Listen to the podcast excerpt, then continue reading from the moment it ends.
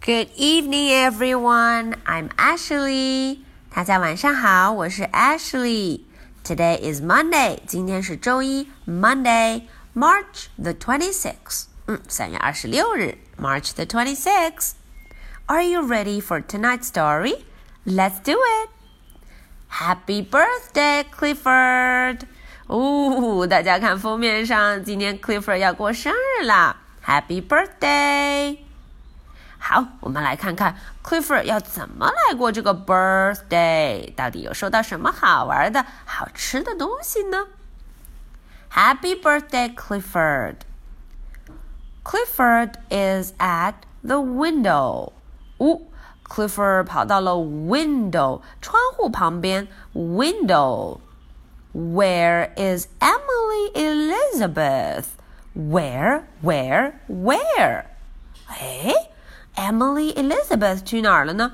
Where is Emily Elizabeth? 哈，原来 Emily Elizabeth is buying balloons. 嗯，她在买 balloons。找不到 Emily Elizabeth，Clifford 又去了别的地方。Clifford is at the dock。哦，这一回他到的地方啊，叫 dock。 呃，这个是码头 dock。Where is Cleo？哦哦，Where Where Where Where is Cleo？Cleo 又跑到哪儿去了？Where is Cleo？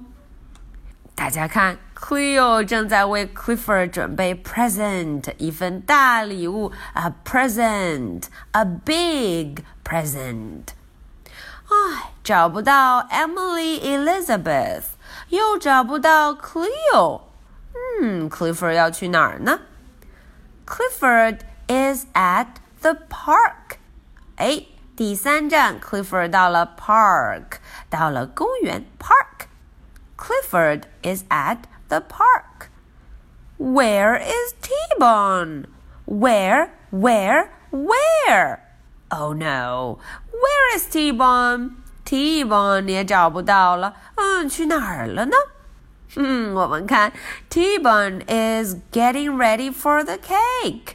啊，T-Bone 正在准备 cake，一个大蛋糕，a big yummy cake。Ooh, good job, T-Bone.